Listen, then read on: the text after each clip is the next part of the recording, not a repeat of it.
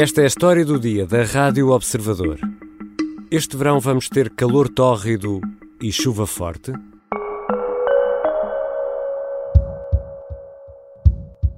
Por cá, o calor veio para ficar. Depois de uma ligeira descida das temperaturas, o país vai voltar a enfrentar dias mais quentes no final da próxima semana. As temperaturas começam hoje a subir de forma significativa. Nos próximos dias podem mesmo chegar aos 42 graus em algumas zonas do país. As ondas de calor e as tempestades são notícia frequente na rádio, na televisão e nos jornais. E a sensação que temos é que são cada vez mais frequentes. Estamos de novo mergulhados num calor que aperta em todo o país e depois poderá voltar a chuva, com uma queda de temperatura. Mas, por outro lado, não é normal ter calor no verão? Neste episódio, voltamos à conversa com o climatologista Carlos da Câmara, professor da Faculdade de Ciências da Universidade de Lisboa e investigador do Instituto Dom Luís. Fica um aviso. Não esta sucessão de ondas de calor não é normal. Eu sou Ricardo Conceição e esta é a história do dia.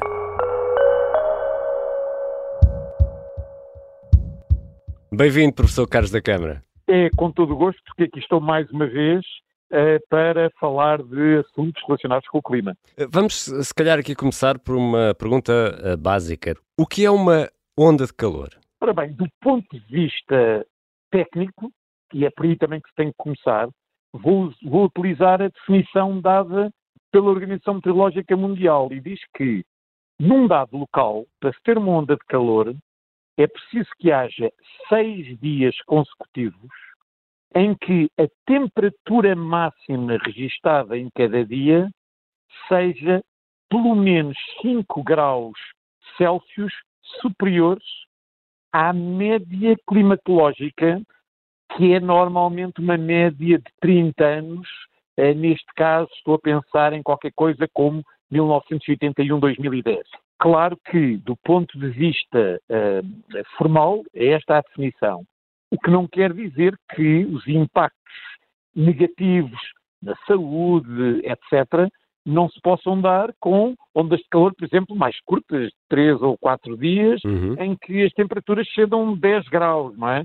E nesta sexta-feira, em que estamos a publicar este episódio e neste fim de semana, estamos numa onda de calor ou não? Tudo leva a crer que seja uh, o início de uma onda de calor em boa parte do país, nomeadamente na parte interior sul. Uh, portanto, uh, eu acredito que os modelos estarão corretos e que uh, iremos ter uh, uma onda de calor. Professor, mas o, o verão chegou na quarta-feira, ali a resvés das quatro da tarde, salvo erro, 15 horas e 57 minutos. 30 e muitos graus uh, na região de Lisboa, ou 40 no Alentejo, ou no Ribatejo. No verão, não é calor de verão? Não é normal? Claro que é, e esta situação não tem nada de uh, anómalo no sentido de que em junho, muitas vezes, se tem ondas de calor e finais de junho, princípios de julho. O que uh, é preocupante para um climatologista não é a existência de uma onda de calor. É que muitas vezes uma onda de calor se sobrepõe a outros fatores, em particular a uma situação de seca. Ora bem, o que é que acontece? No fundo, a seca já é um acontecimento extremo. Uma onda de calor é também um acontecimento extremo. Quando nós temos dois acontecimentos extremos em conjunto, muitas vezes o impacto amplifica-se. Neste caso, é muito fácil de perceber porque é que o impacto se amplifica. Quando vai à praia, tem a areia seca e a areia molhada. A areia molhada, normalmente, aguenta-se perfeitamente a temperatura dela. A areia seca, não. Uhum. Ora bem, as duas areias estão sujeitas ao mesmo forçamento, digamos, à mesma energia solar sobre ela em si. Uma tem água, a outra não. A água tem a particularidade notável de ser capaz de absorver grandes quantidades de energia sem que a sua temperatura aumente muito. Quando uhum. se põe uma panela ao lume, ao fim de 30 segundos, já não consegue pôr o dedo na panela metálica porque aqueceu muito. Mas a água não, demora muito tempo. E a água ainda tem uma segunda propriedade muito importante, que é evapora. E quando evapora, gasta brutalidades de energia. por isso é que nós suamos. Quando nós transpiramos no verão, a razão é porque a água, ao passar do estado líquido para o estado de vapor, precisa de energia que tira da nossa pele e nos arrefece. Uhum. Ora bem, o que acontece é que quando temos uma onda de calor sobreposta a terreno, a, a, a uma superfície terrestre muito seca e uma vegetação muito seca, normalmente os impactos vão ser maiores. Potencia o calor, é isso? Exatamente. Portanto, a situação não é anómala. O problema é que, cada vez mais, situações raras ocorrem conjuntamente, duas ou três, levando a fenómenos extremos com impactos muito negativos aos níveis sociais, económico, eh, ambientais, saúde, etc. E já lá vamos a esses fenómenos. Queria ainda sobre o tempo, o estado do tempo que temos atualmente, e quem está a ouvir este episódio esta sexta-feira, ou sábado ou domingo, estará, por certo, a sentir o tempo muito quente. Estamos sob o efeito de uma massa de ar quente que vem do, do norte da África e por isso tudo que esteve a explicar também da seca, é por isso que vamos ter uh, aqui o que alguns chamam de, de, noites tropicais, ou seja, noites quentes, mas pouco Ora úmidas. exatamente. Tecnicamente, uma noite tropical, se eu não estou em erro, é quando a temperatura mínima nunca vai abaixo de 20 graus Celsius. Uhum. Portanto, se não for isso, há de ser uma coisa muito parecida. Portanto, no fundo, quer dizer que, de facto, não há um arrefecimento noturno e isso também tem impactos uh, uh, muito negativos a, a, a, todos os níveis, em particular, não é? tanto ao nível da, da, da saúde humana, em particular para, para, os organismos mais débeis. Não é? e, e dificulta o combate aos incêndios também, por exemplo, não é? Ora, exatamente. Também as janelas de oportunidade uhum. Eh, para um combate a incêndio, que é exatamente durante a noite, em que se aproveita o arrefecimento e as intrusões de umidade, também vão a, a dificultar. Ora bem, o que acontece neste caso é que há uma, um posicionamento de, um, de uma, uma, crista, se quiser, de uma, de uma, região de altas pressões, que está a fazer com que sobre a, a, a Península Ibérica venham ventos, uma, portanto, que, uh, uh, originários da parte uh, da África, do, do, norte da África, e portanto que são ventos quentes e secos. Uhum. Normalmente, e é também o que está a acontecer, é que também há uma, uma, uma, alta pressão que está a empurrar, digamos, a comprimir o ar de cima para baixo. E, portanto, o que é que acontece? Se o ar está a ser empurrado para baixo, como a pressão aumenta, uh, o ar é comprimido e já sabe, quando nós temos um, uh, uh, um gás que está a ser comprimido, ele aquece. Portanto, uhum. no fundo, temos ar quente e seco que ainda vai ficar mais quente e seco, e é exatamente esta conjunção de fenómenos físicos que faz com que tínhamos temperaturas máximas muito superiores à média e temperaturas mínimas que não vão abaixo daquele limiar de segurança não é? que uh, seria desejável. Já voltamos à conversa com o climatologista Carlos da Câmara. Vamos tentar perceber onde anda um nosso velho conhecido, o anticiclone dos Açores.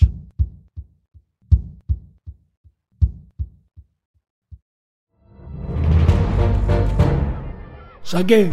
Tirei, tirei a faca. Fui, empunhei e mesmo no momento em que. Esta é a história do homem obcecado com a infiltração do comunismo na igreja que quis matar João Paulo II em Fátima. Matar o Papa é uma série para ouvir em seis episódios e faz parte dos Podcast Plus do Observador. Estreia a 13 de maio. Os Podcast Plus do Observador têm o apoio da Kia. Estamos de regresso à conversa com o climatologista Carlos da Câmara. Professor, eh, num episódio muito recente da História do Dia, esteve a explicar-nos o fenómeno El Ninho numa conversa fascinante. Fiquei agarrado do princípio ao fim com, com, o, nosso, com o nosso colega jornalista João Santos Duarte. E, e temos que voltar aqui a conversar sobre uh, a temperatura do mar. O El Ninho é uma coisa, aquilo que se estará a passar no Oceano Atlântico é outra, mas o professor nos explicará. No Atlântico, a temperatura subiu recentemente 5 graus centígrados, é isso? É, é e, e, também é preocupante. E porquê que é preocupante? Porque uh, o regime todo de circulação da atmosfera, dos ventos, e também o regime de circulação dos oceanos, as correntes, na medida em que se trata de movimento, precisa de energia que alimente esse movimento. Uhum. Essa energia, em última análise, provém sempre do Sol. Portanto, é a radiação solar, é que acresce um aspecto importante, que digamos, brincando um bocadinho, que é o Sol quando nasce não é para todos, Hum. no sentido que a curvatura do globo vai fazer com que determinadas regiões recebam mais energia solar do que aquelas que perdem, são as regiões intertropicais, e depois as regiões das latitudes médias e polares, exatamente o contrário, Uhum. perdem mais do que recebem, e portanto tem que haver uma organização dos oceanos e da atmosfera que levem o excesso de energia acumulado nas regiões intertropicais para os sítios onde há déficit, a, fim de que se mantenha este equilíbrio dinâmico é, do nosso sistema climático. Vão empurrando Ora, essa portanto, energia para as pontas, é isso? Mais Exatamente. ou menos. Uhum. Ora bem, isto é em termos muito gerais. Agora, a esta, a, a esta eh, assimetria sobrepõem-se ainda outras assimetrias, em particular a temperatura dos oceanos. Ora bom, como há bocadinho eu dizia, a água tem a particularidade de reter brutalidades de energia e ao mesmo tempo de, com um mecanismo de evaporação, em que ela transporta para a atmosfera água no estado de vapor, quando essa água se condensa, ela liberta essa quantidade enorme de energia que armazenou para se evaporar. Ou seja, o processo de evaporação e depois condensação sob a, so- sob a forma de chuva Uhum. é um mecanismo importantíssimo de transporte de energia.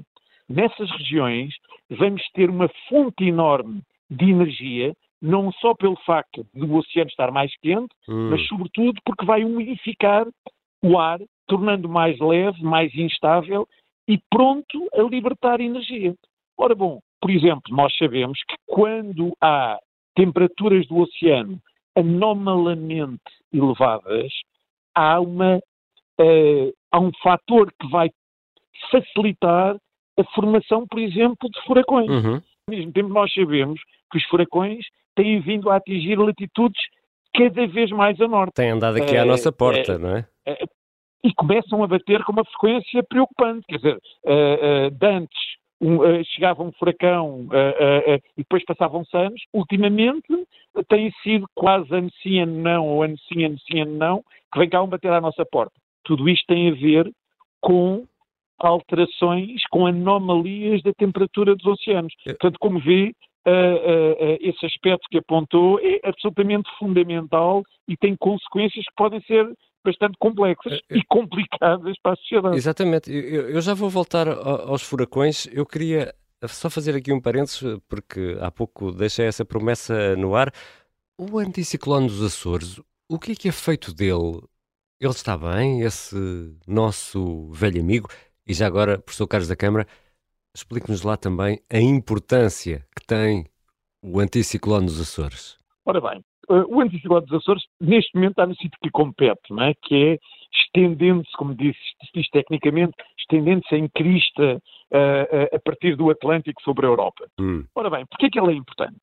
O que acontece é que a circulação da atmosfera é um trânsito, nomeadamente na- nas, nas- nas latitudes médias, nas nossas latitudes, são as selvas de pressões que atravessam o Atlântico e depois entram não é, pela Europa. Isto é, digamos, simplificando. Ora Uhum. bom, esse trânsito é regulado por uma série, digamos, de eh, polícias sinaleiros. Provavelmente já ninguém sabe o que são, não é? mas eram uns, uns sujeitos não é? que estavam nos cruzamentos, substituíam os semáforos e que, e que regulavam o trânsito. E que tinham os Ora bem. capacetes brancos e também o cacetete branco. Ora, nem mais.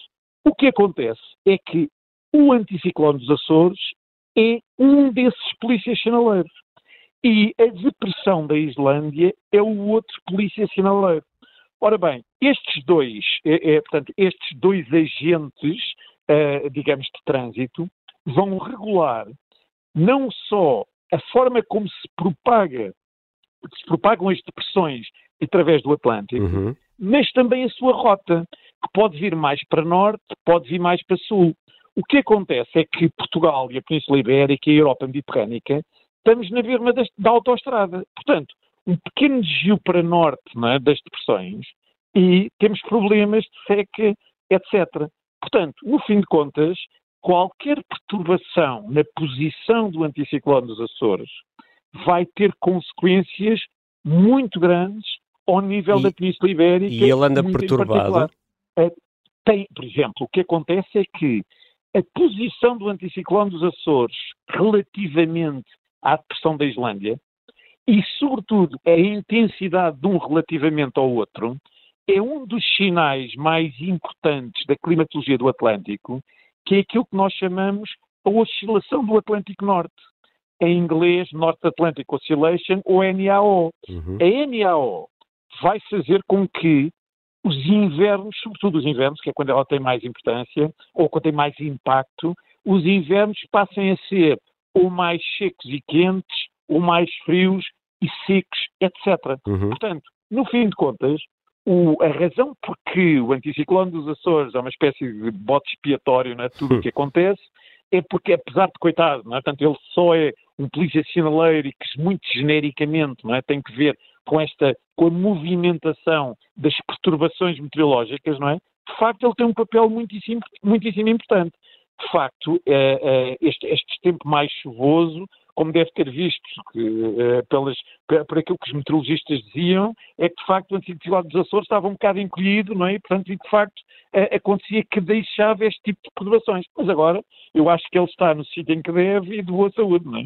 Pronto, melhor assim e ainda bem. Mas Perante, perante, o atual quadro que temos, este cenário que estamos a viver agora, podemos prever ou antecipar que eh, estas ondas eh, de calor que estamos a sentir eh, nesta altura se vão repetir com maior frequência agora durante o verão e com grande intensidade ou não?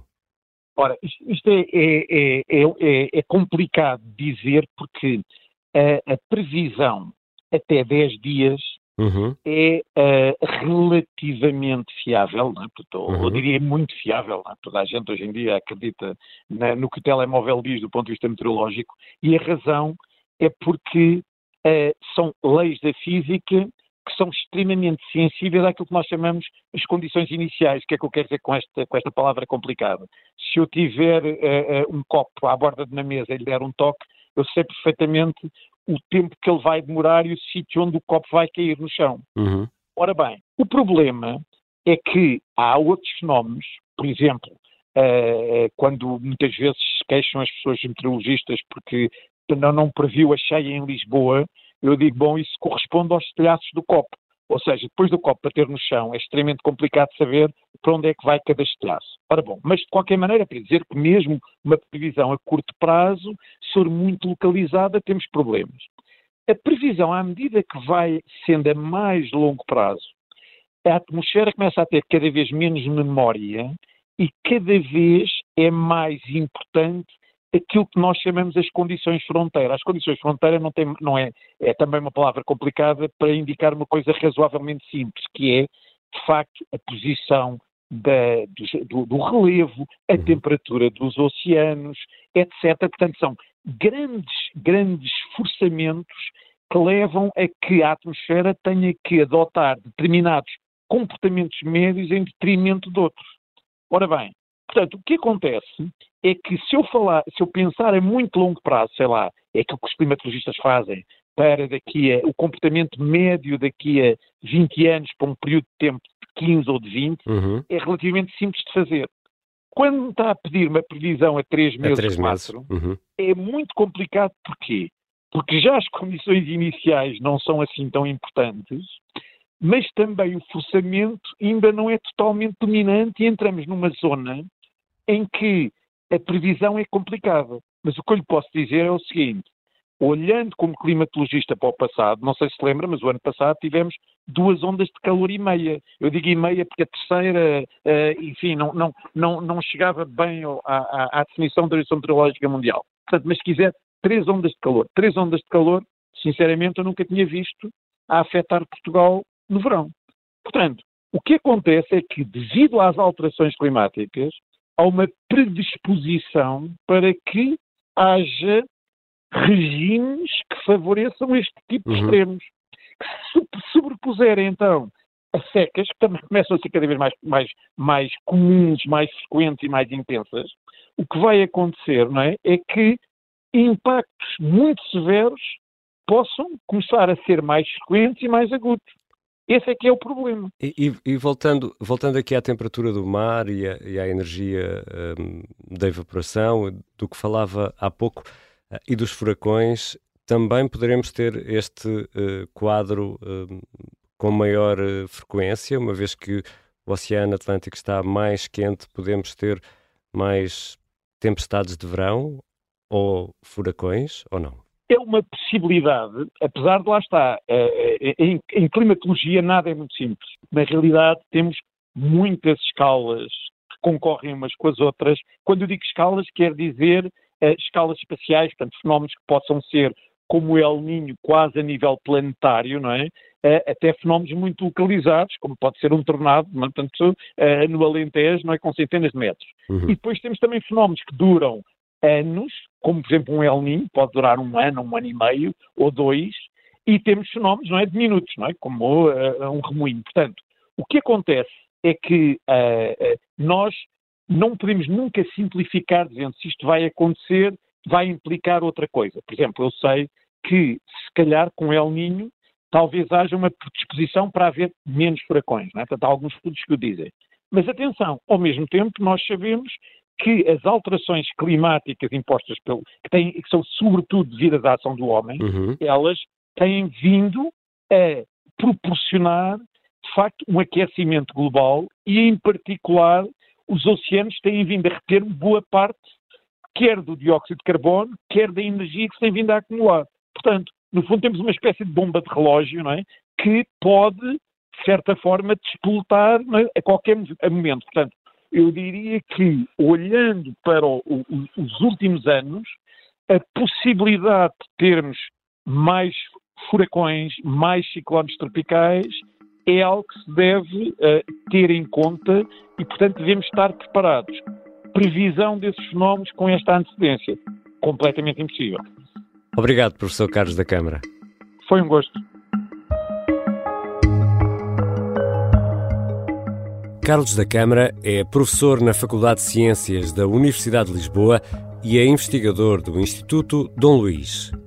Esta foi a história do dia e de partida para um fim de semana quente, fica um obrigado aos nossos ouvintes que têm acolhido o nosso pedido para clicar em seguir nas aplicações que habitualmente usam para ouvir podcast.